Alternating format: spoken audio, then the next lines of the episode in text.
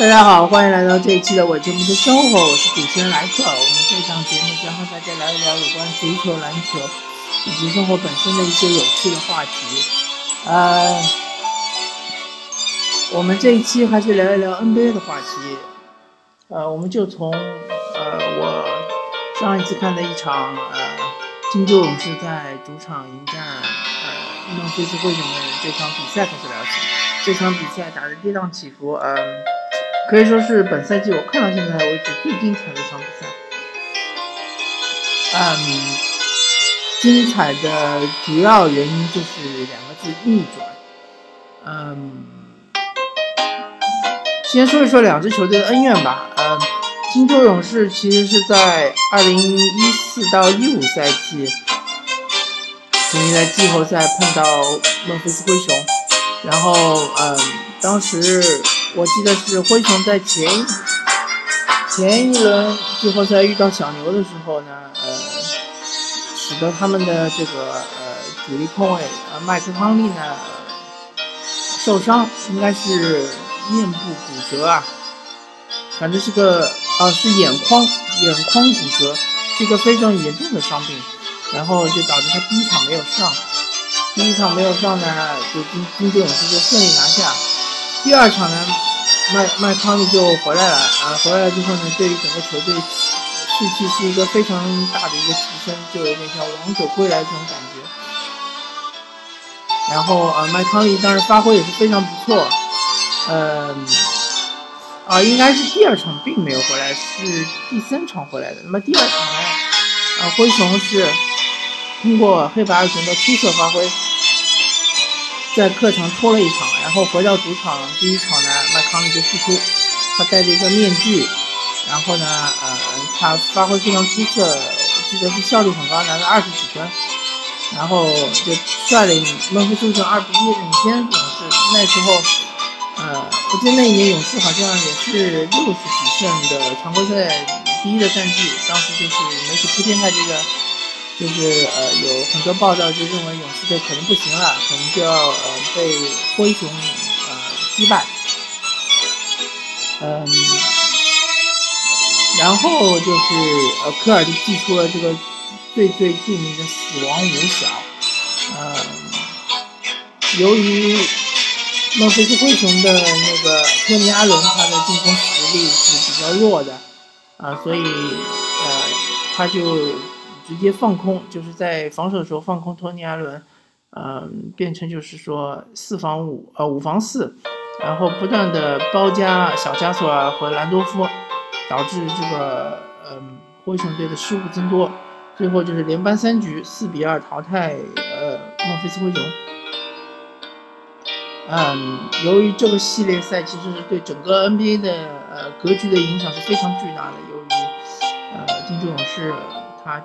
发明了死亡五小之后呢，现在越来越多的球队都开始打小个阵容，啊，开始打一大四四外，嗯，然后由于呃孟菲斯灰熊当年可以说是最强阵容啊，输给了金州勇士之后呢，也也导致他们的这个呃开始有所变化，他们开始把扎克兰多夫放到第六人的位置。然后也开始降低呃首发首发球员的这个高度，也也开始提速，甚至小加索尔也开始在外围投三分，并且这个赛季他三分命中率是非常好。然后我们回到这一赛季的话，呃，孟菲斯灰熊曾经在主场二十分大狂胜金州勇士，啊，那当然很多人说那时候勇士因为刚刚组成了。F 四或者是呃四巨头，嗯，所以说那个就是说磨合还没有完成。那么最近这段时间，其实他已经逐渐逐渐的磨合成型。呃，我记得没错的话，最近大概将近呃十六七场比赛，他只输了一场，就是啊不呃十六七场他大概只输了两场，一场就是说圣诞大战输给了呃在客场输给了骑士，一分输给骑士，还有一场就是。呃，他们在主场双加时输给了火箭。那么，其实从势头上来说，肯定是勇士势头更好，而且他们是复仇心切嘛。所以这场比赛一上来，勇士就是进攻打得非常好，然后嗯，第一节就领先了大概呃七分左右，我记得没错，好像三十四比二十七。第二节又领先了，第二节又赢了大概四五分，那么上半场应该是领先十二分左右。第三节的时候，他们又通过一波高潮，最多的时候领先了二十四分，我记得很清楚，那时候应该是九十比六十六。啊，当他们领先二十四分的时候，科尔就把库里换下，嗯，进行了一个正常的轮换，啊，应该是，呃，库里应该是和格林同时换下，然后呢，嗯，灰熊也换下了小加索尔，换上了一一帮呃一波替补啊。然后他们通过就是加强防守呢，呃，在第四节的时候追回了一些分数，最终啊第三节呃最后一段时间追回了一些分数，最终第三节结束时候灰熊是落后十九分，勇士应该是达到了一百分啊，或者是一百分以上吧。然后第四节一上来呢，就是呃灰熊突然之间就呃提高了防守的强度。然后那个时候其实是没有麦康利，也没有小加索尔，嗯，但是灰熊靠着一帮替补，啊，不断的在追分，啊，我记得勇士可能有两到三分钟是一分未得，而灰熊是连续得了十几分，最终就把这个分差就是追到了只有五六分，五六分的样子。然后，呃，呃，有一次进攻就是杜兰特。持球进攻攻入内线造成犯规，但是他鬼使神差的两罚不中，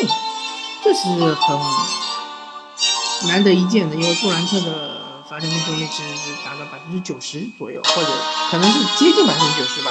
八十八、八十九的样子。然后过了一会儿，汤普森又造成一次犯规，又是两罚不中，这就是很诡异了，嗯。然后灰熊又连续得分，呃，包括加克兰多夫在内线。嗯强打，呃，杜兰特啊，或者是强打麦基啊，呃，或者是那个加加，嗯，帕楚里亚，然后再加上外线的呃丹尼尔斯，就是那个火箭队呃以前培养的一个超超级射手吧，最终没有留下，但是他去了灰熊呢，感觉好像发挥不错。丹尼尔斯连续两个三分球，就几乎把比分已经扳平了。然后呃，科尔有点坐不住了，他就换上了库里，呃，然后一个正常的轮换就把呃这个杜兰特换下，因为杜兰特他是不能打满整个第四节的，呃，他会下去稍微休息一会儿。然后库里上来之后呢，就是通过突入内线连续得分，就稳住了局面。然后这个时候就是呃，灰熊换上了小加索尔和麦康利。然后，嗯，灰熊通过，嗯，因为双塔上来了之后呢，那时候，呃，嗯，我记得没错的话，格林可能应该换上来了。然后就是，啊，格林可能还没上，那个时候还是啊，扎扎帕楚里亚和那个杜兰特打内线。那么对加克兰多夫来说，这两位内线都是错位，所以他就很坚决的。冲击内线，呃，那么或者造成犯规，犯规或者就是把球直接打进去，嗯，小加索作为一个轴，给那个加克兰多夫传内传内的球，就是这个灰熊队这一套呢打得非常溜，啊，这时候科尔觉得有点绷不住了呢，就是把那个嗯追梦格林换上。呃，换上了之后啊，应该是那个时候杜兰特下去休息了，格林在场上，但是呃，加加帕楚里亚，但还是防不住那个，加加帕楚里亚又防不住小加索呢，又防不住这个呃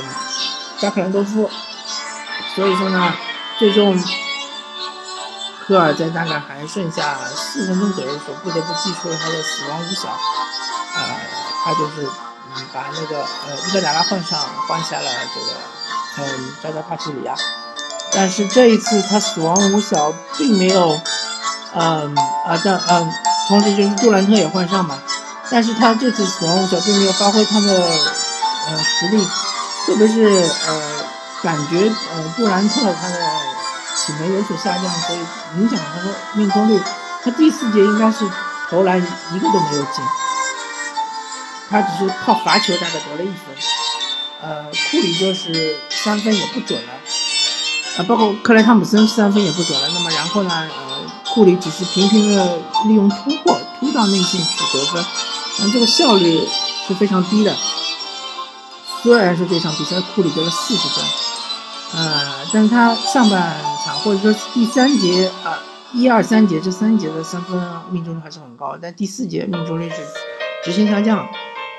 呃，这时候灰熊的策略就是麦康利防库里，然后托尼·艾伦防杜兰特，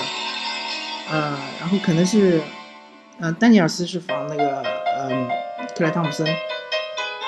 几乎锁死了他们三个外线，呃，三个火枪手，然后呃，逐渐逐渐通过内线凿内线，呃，效率比勇士更高的这种方式呢，呃，追到了只剩一只剩两分，那时候我记得大概是离结束还有二十几秒，啊，应该还有十几秒十几秒的样子，啊，灰熊呃灰熊的一个球权，然后麦康利。呃，他非常大胆的，就是说，嗯，是和小小加索尔挡拆，然后换，让那个呃追梦格林来换防麦康利。啊，这里我就要说一下了，嗯，要说明一下，因为在勇士队来说，其实他防守最好的肯定就是呃追梦格林。然后我看过很多场勇士队，呃，在最后最后时刻。我我所指的最后时刻可能就是一分钟之内，他和对手之间的分差在两分之内的这种比赛，呃，很多情况都是对方的小个球员，呃，控球后卫或者是得分后卫是单打追梦格林，在百分之九十的情况下都是会失败的，包括有一场是我记得是，呃，这呃，我记得应该是呃。鹈鹕队，嗯，呃，鹈鹕队也是打那个勇士队，他们最后的时刻把球交到了安东尼戴维斯手上，安东尼戴维斯也是打单打追梦格林，但是被追梦格林抢断，所以说追梦格林在最后时刻对于对方小个球员换防，或者是或者是防呃超级得分手的大个球员，他都是非常有心得的，但是。这一次，麦康利他体现出他这个 NBA 第一年薪的这个价值，以及他体现出他超强的这个呃大心脏。他在做了一个呃胯下变向的一个动作的时候，他其实脚下有一点打滑，呃，同时这一个打滑呢，也是嗯有一些晃到了追梦格林，但是他同时其实是。打乱了他自己投篮的节奏，但是他还是强起把这个中投给投进，啊，最终是扳平比分。我们也知道最后的结果是，呃，库里最后一个三分球尝试是失败，然后就打了加时。加时赛中呢，呃，灰熊队就一如既往的，呃，通过内线由内而外的呃传导，嗯，最终是战胜了勇士队。那么。这场比赛对勇士队，呃，其实是以，呃，感觉是，特别是对教练组是有一些打击的。然后后面几场比赛，我就看到，呃，逐渐逐渐的这个球权从杜兰特的手上就转移到了库里的手上，呃，这就是我之前其实很早几期之前说过的问题，就是说，嗯，如果说，呃，杜兰特他。在没有球权的呃情况下，他还是可以呃高效的打出一个无球。但是如果说库里没有球权的情况下，他打无球呢，他的效率就会被呃限制住。然后呢，嗯，其实在我看来，勇士队这个四巨头都是需要球权的，并且如果你给他们充足的球权，他们都是。啊，可以得到更好的数据，而且能够发挥更大的作用。但是，他们为了冠军，其实是牺牲了做出了其实莫大的牺牲，而且下个赛季对于杜兰特也好，对于库里也好，他们都是合同年。呃，甚至对于追梦格林好像也是合同年，我有点记不太清楚了。那么，如果这个赛季他们其实是，呃，殊死一搏吧。呃，如果这赛季他们不能成功的话，很有可能就导致，呃，最终大家为了自己各自更好的前途吧。我所谓的前途，就是说职业生涯的前途，或者说历史地位的前途，而不是说，呃。我仅仅为了大家抱团去拿一两个总冠军，呃，他们可能也许有可能会有其他的选择。嗯，那么我们说到这里呢，我就要提一下，呃，我对追梦格林的一个评价，我认为追梦格林是呃目前联盟呃当之无愧的，嗯，防守内线和外线同时都。很强的一个选手，一个球员，呃，但是单论如果内线防守的话，那当然他是不如呃鲁迪戈贝尔或者是小加索尔，毕竟他们身高比较高，呃，然后手臂又比较长，然后在内线的这个覆盖面积是很大的。但是如果论换防到外线的话，绝对追梦格林是强于这两位的。嗯。所以说，呃，基本上来说，我可以说，目前，嗯，在 NBA 整个联盟中，没有一个内线球员是可以背身单打追梦格林，达到他的平均的一个命中率，或者是一个外线球员能够面框单打追梦格林，能够，呃，达到他的一个平均的命中率，这是不存在的。但是，呃，我这里要说，嗯，其实。现在这个篮球已经，呃，和十几年前的篮球已经不是呃同一个运动了。我可以这么说，我们的其实，呃，很多球员的打法，特别是内线球员的打法，其实是真是天差地别。呃，之前我看了一呃一个专题，呃，我在虎扑上面看了一个专题，呃，主要说的是那个嗯，阿拉壮，阿拉壮的一些呃。职业的一些精彩的镜头，而且分析了他的一些技术。阿拉壮又可以说是一个，是我目力所见的，嗯，最强的内线之一。我所说的之一，其实就是说两个人的其中一个，呃，后面一个人我等会儿再说。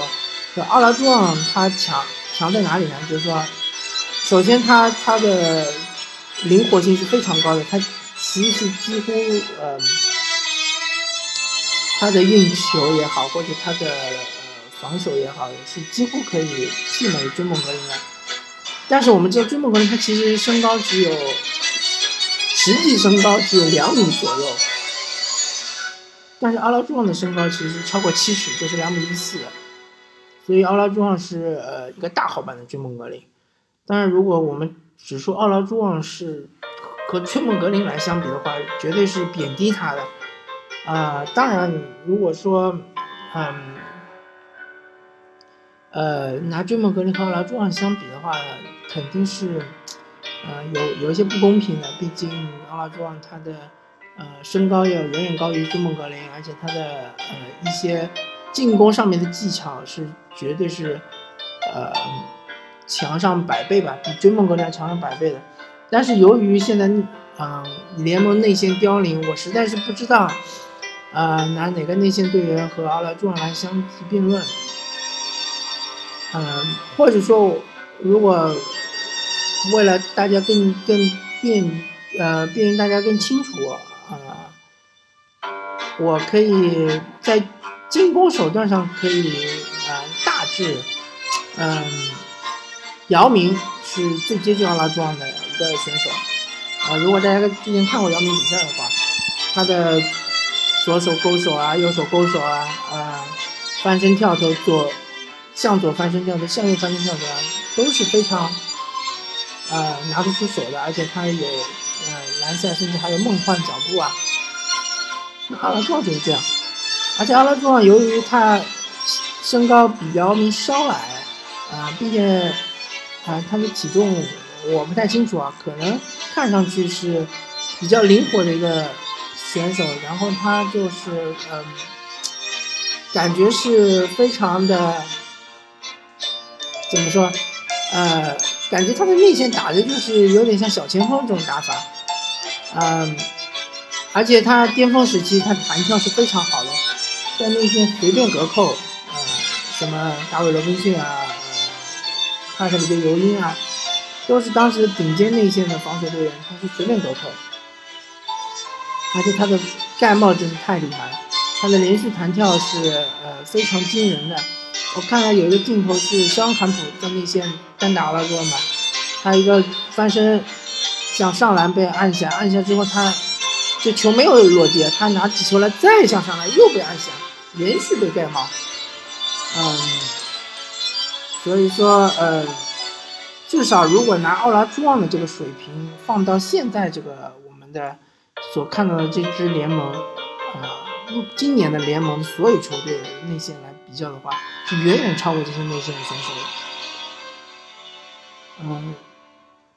或者说就拿呃最强的内线，比如说鲁迪戈贝尔来说，鲁迪戈贝尔如果是单防奥拉朱旺的话，绝对是。呃，可以说单场就被阿拉朱旺，嗯，拿下可能是四十加十加五，五就是五封盖，嗯，嗯，然后另外一个呃内线巨无霸，我所我所看过的所有比赛中内线最强的，当然就是呃沙克奥尼尔，奥尼尔和阿拉朱旺其实有一段交集的，嗯，他们是。当然，那个时候阿拉朱旺处于巅峰，啊，奥尼尔是刚刚进入联盟，所以呢，嗯，那一些奥尼尔和阿拉朱旺之间的对决呢，基本上都是奥尼尔惨败。啊，当然我们不要轻视奥拉朱旺的他的获得获取的这些成绩，因为奥尼尔刚刚进联盟的时候，他已经是一个内线巨无霸了，他已经可以，呃，有的时候有些场场次可以拿到三十加二十，甚至四十加二十。但是他拿奥拉朱旺还是完全没有办法，奥拉朱旺的篮下脚步实在太灵活，呃，而且奥拉呃奥尼尔刚进联盟的时候，嗯，因为他这个身体素质好嘛，很喜欢跳，很容易就被晃过。然后阿拉朱旺的面框中投，奥尼尔基本上也无法，也防不住嘛，因为他毕竟体重大，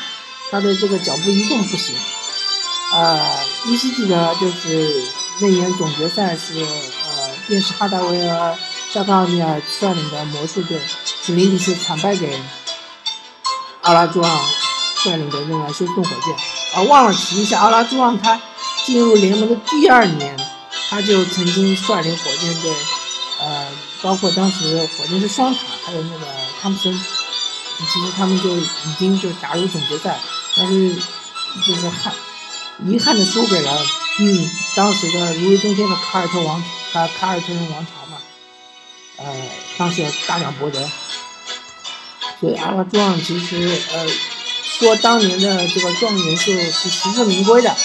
虽然说乔丹之后是变成了篮球之神，但是从当时选秀的角角眼光来看，奥拉朱旺作为呃这个嗯状元秀还是还是实至名归，确实还是实至名归的。还是有他的道理的，嗯，当然奥尼尔也是一个天赋秉异的选手，当然奥尼尔在防守端的威力是不如奥拉朱旺的，特别是呃一些有中投能力和有三分球能力的中锋呢，奥拉奥尼尔是防不住的，但是他强力上的他的进攻能力、进攻的摧毁性实在太太厉害了，呃，他几几乎就是弥补了他在防守上的这些缺陷。嗯，他对于对方的内线是摧毁性的。呃，他巅峰时期基本上是可以拿到三十五加二十，或者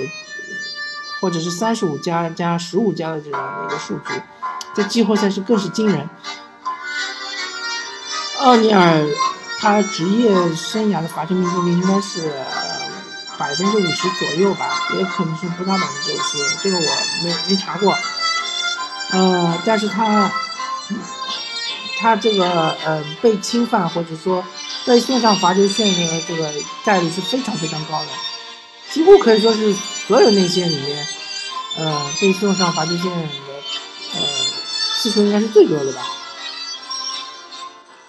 嗯，当对手把他送上罚球线，一方面来说可能会降低他的得分效率，另外一方面，